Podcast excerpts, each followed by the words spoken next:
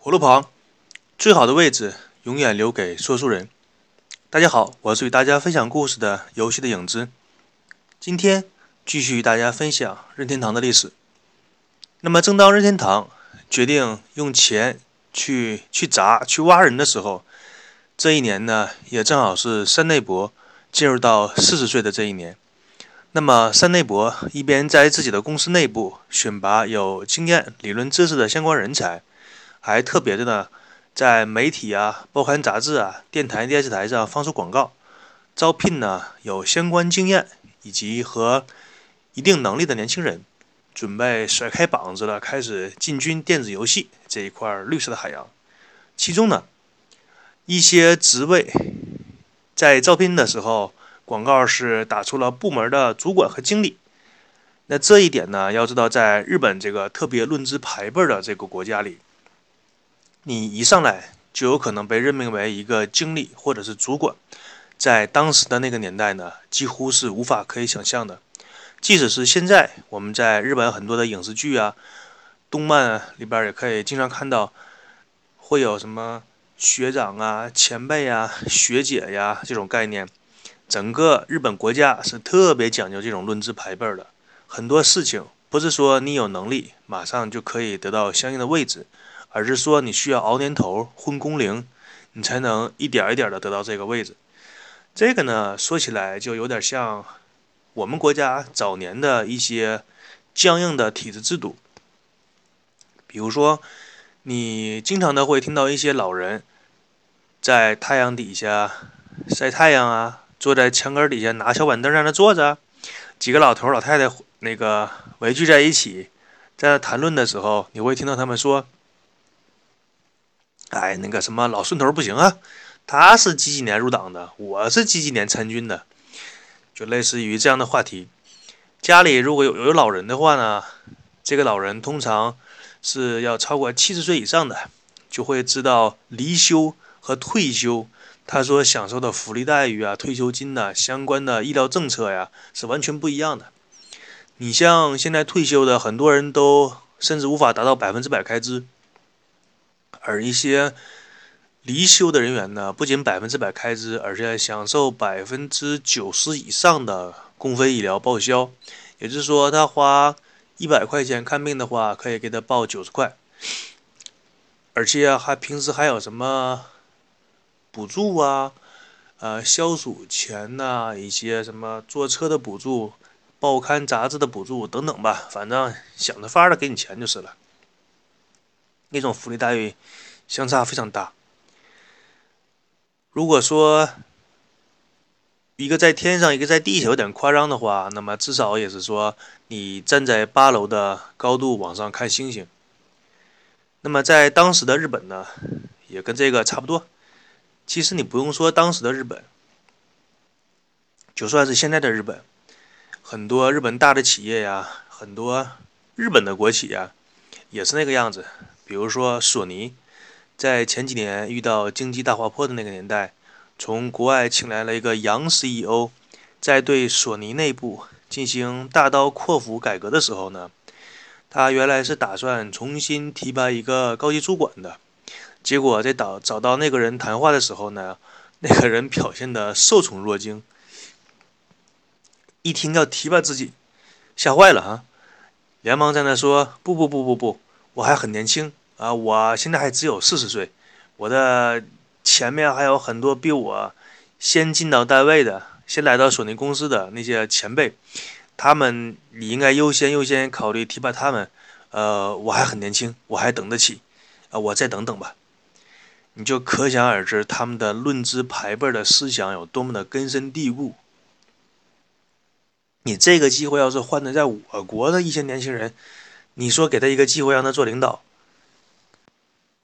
那马上当天晚上恨不得就请你吃饭送礼了，并且会拍着膀子对你说：“你放心，这个交给我没有问题，是吧？我办事儿你放心。”那这种话就全来了，有骆驼他都不会挑牛去吹。那么，在六十年代的任天堂呢？当时的任天堂号称是任天堂纸牌娱乐公司，在这个公司内部呢，有一个年轻人，逐渐进入到了山内博的视野范围之内。他的名字呢，就叫做横井军平。可能很多人、很多老玩家一提起任天堂的时候呢，他的第一反应就是超级马里奥、超级马里奥兄弟这一系列游戏吧，什么阳光马里奥啊、马里奥 N 六十四啊、马里奥赛车啊等等等等，或者是岩田聪，或者是宫本茂这样的名字，会首先呢进入到你的脑海当中。但是年纪大一点的老玩家呢，可能会对横井军平这个人的印象更加深刻一些。准确的来说，他是亚洲人这个范围之内比较承认的掌机之父，认为他发明了掌机。而欧美的玩家呢，会认为是另外一个人优先发明了掌机。但是不得不承认的是，那个人发明的掌机呢，没有任天堂的掌机在全球的普及率这么高，所以知道的呢，相对来说也要少很多人。这就像现在电话的发明者被历史永远记录的是贝尔，但事实上是有另外一个发明家，他比贝尔提前发明了两个小时的电话，但是在申请专利注册的时候呢。贝尔比他领先了半个小时，提前拿到了电话的专利注册。就是这半个小时的时间，那绝对是天堂和地狱的差距。很多的事情呢是差之毫厘，谬之千里。多数人在阅读这样的故事的时候呢，都会由衷的发出感叹：命运女神向谁微微的嘴角向上翘了一下，谁的名字就会被这颗星球五十多亿人所铭记。那么掌机的世界呢，也是差不多的。欧美的那个发明者当初发明了那款掌机的时候，哎呀，这个提起这个我有点感慨吧。其实说实话，那老伙计也实在是太实在了。他把当时科技所能实现的东西全部装在了他所发明的那个掌机内，完全就不考虑成本的问题。这个人可以说是一个了不起的发明家。但同时，他也是一个糟糕透顶的商人。你说你发明一个东西，掌机也好，手机也罢，是吧？那个或者什么电子设备也好，你是要面对普罗大众的，你是要卖给一般的消费者的，你是要挣老百姓钱的。你不是说你这个东西发明出来之后给军方用，卖给国防部，那可以是吧？完全不考虑它的成本，只考虑它的效果。那么美国也好，日本也好，中国也罢，老百姓一个月的收入你是绝对要考虑的。你的定价永远是影响你的消费者来购买你东西的第一要素，这条真理是万古不变的。那么由于山内博、横井军平以及宫本茂呢这三个人是号称任天堂从立社到现在为止的三大支柱。所以在下面的时间当中呢，嗯，我短暂的介绍一下横井军平这个人。那么时间我们就要往回拨一下，在一九四一年十二月八日，日军空袭美国的珍珠港，太平洋战争也就此拉开帷幕，二战进入到了一个崭新的时期，或者说。的更直白一些，也就是说，进入到了日本开始作死的阶段。其实，故事讲到这里呢，我又忍不住想与大家多分享一些其他的一些故事。那么，我们这个节目就是这样吧，一边给大家聊游戏、聊动漫、聊回忆，一边呢，也是与大家杂谈一些，想到哪就说到哪。那么今天呢，既然讲到了太平洋战争。我就就我个人所知吧，简短的与大家分享一些第二次世界大战关于我们邻国日本这个诡异国家的一些小故事。那么，作为与中国最邻近的国家日本，在我们的节目当中呢，有必要稍微用一些时间来介绍这个国家。其实，平心而论。日本的国土面积和它的资源，总体情况来说，想养活本土那么多的居民是有负担的，所以日本它只能研发那些高精端的一些产品和高附加值的产品，比如说化妆品。这个举个例子，是我亲身的一个经历，就是说，在我所在的城市有一条河，叫做太子河。这个河里呢，原来是产鱼虾的。现在污染比较严重，现在基本你也看不到什么鱼虾了。在产鱼虾的时候呢，呃，有一些老百姓比较勤劳善良嘛，中国老百姓不都这样嘛，比较能干能吃苦，自己下太子河去把那个虾给捞出来。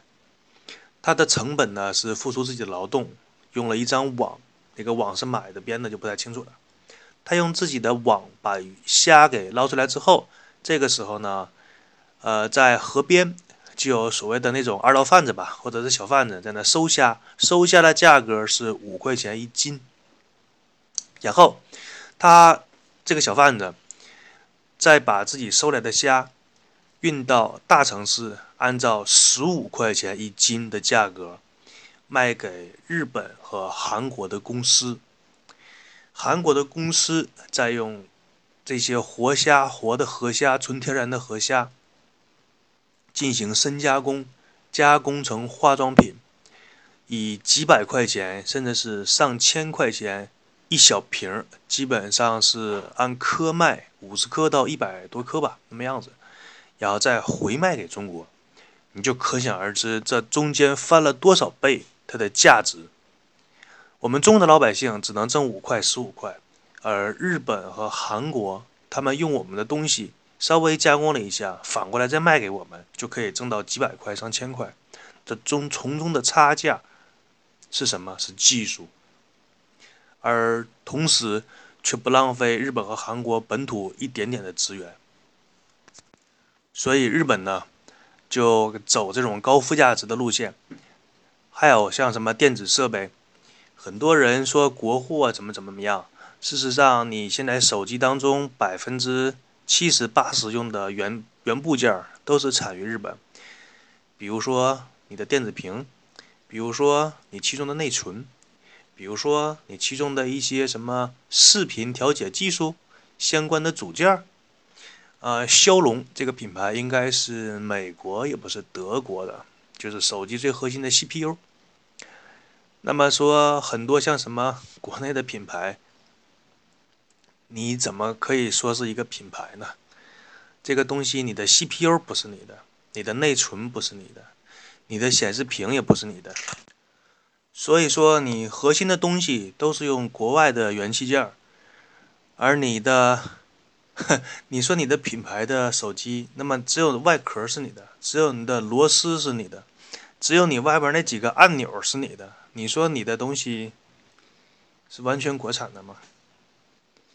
而且很多国产公司，它的注册账户是开曼群岛，也就是说，这个企业在中国赚老百姓的钱，它根本就不给中国这个国家交税。啊，有点扯远了。那么把话说回来，继续说，日本在现在这个大的国际环境下呢，是以和平发展为主题的。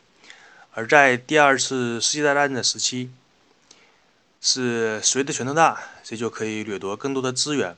在那个年代呢，日本发动战争也可以说是顺其自然的事情。那么现在呢，日本再次发动战争的可能性几乎是零。就算是日本自己想打，那么他的后边老大美国也是不能让这个小弟轻易出手。那么说到日本的军队和他的指挥官。在整个战役的情况来看，他们做事是非常细心的。比如说，他的战壕要挖多深，他的步兵应该有什么样的基本配置。比如说，他每次战斗的时候用几门迫击炮，像野炮放的角度和位置啊都非常精确。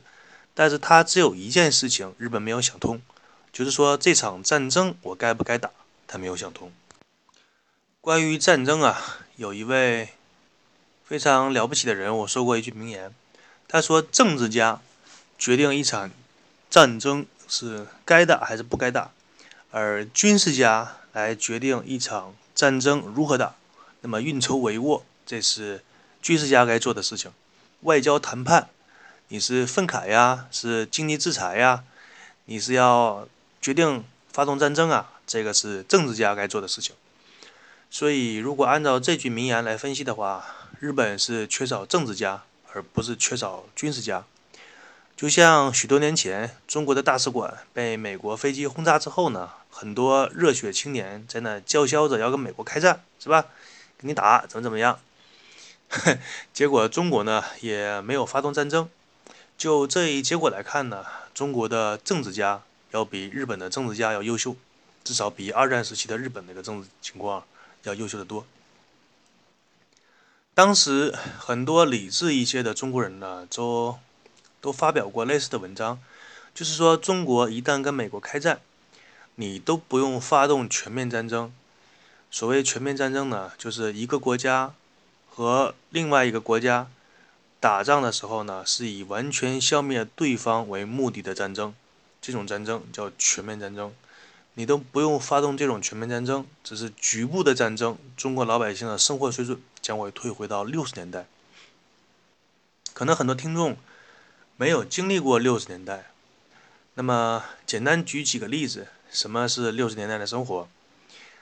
就是交通基本靠走，通讯基本靠吼，治安基本靠狗，取暖基本靠抖，业余生活基本靠搂。解释一下，所有的汽车、自行车全部从我们的世界当中消失。那么你想从 A 地到 B 地，你只能靠你的双脚去走。通信基本靠吼呢，什么手机、寻呼机啊、小灵通啊，也全部没有了。谁的嗓门大，谁就能让别人听到你的声音多一点。治安基本靠狗呢，就是说所有的警察呀、所有的部队呢，全部打光，只剩下养一条狗来保护你个人的人身安全。取暖基本靠抖。所有的电力将会从我们的生活当中消失，那么煤炭作为战略资源会被储备起来。那么老百姓想在冬天寒冷的时节取暖呢？你基本上只能靠自己的运动来让你自己暖和一些。那业余生活基本靠搂，这个呢就是滚滚床单。举个历史上真实的情况，在第二次世界大战之后。中国的人口呢，以几何的倍数迅速的上涨，也就是因为那个时候呢，我们普通老百姓在关了灯之后，能做的事情只能啪啪啪，只能滚床单儿。如果你是个有心人的话，你会发现我们再往上倒两代，就是爷爷奶奶那一辈儿，基本上是什么七大姑八大姨呀，三大舅们四婶子，至少是生个十个八个、五个六个都很正常。加上那个时候的避孕常识呢和避孕措施都不到位。不像现在什么杜蕾斯啊、男子汉呐、避孕药啊，你随便都可以买，是吧？都不用和店员有什么交集和交谈，直接自动购物投个硬币就可以买。但那个时候不行，那个时候卖这个东西都不知道怎么用。战争呢，永远是最后也是最糟糕的解决问题的手段。说白了就是能不打仗最好不打仗，用其他和平的方式来解决，这个是最好的。无论是你在经济上制裁一下。在舆论上谴责一下，还是说在道德上指责一下，都要比你发动一场战争要来得好得多得多。那么，回过来我们继续说第二次世界大战当中的日本。日本呢是一个非常幽默的国家，它是那种我得罪了一个小国家，然后他背后的大国肯定会来打我，那么我就直接跟那个大国打一仗，一不小心，哎，我赢了。哎，你说我是不是很强？那么下一次我再比，再和比刚才我打过那个大国更大的国家打，一不小心我又赢了。我们大日本皇军五运昌盛，无敌于天下。于是日本就出现幻觉了，就见谁和谁打。举几个具体的例子来证明一下这段话。最开始呢，日本是打算跟朝鲜打，于是中国就出兵了。中国比朝鲜大，于是日本就直接跟中国打，甲午战争什么情况大家都知道。一不小心把中国打赢了，哎，日军觉得我行。这个时候呢，又和苏联打，苏联比中国还强，一不小心把苏联又打赢了，日本开始作死了。哈哈，你这在地球上还有我打不过的国家吗？于是就跟美国打了。那么这里为什么说日本要跟美国打呢？战争发动的原因是什么呢？其实无非是黄金，说白了是钱以及资源，这个是最有用的。你有了钱，有了资源，国家才能快速的发展起来。那些被你抢走钱和资源的国家，相对来说就发展不起来。也就是说，强的国家会越来越强，弱的国家会越来越弱。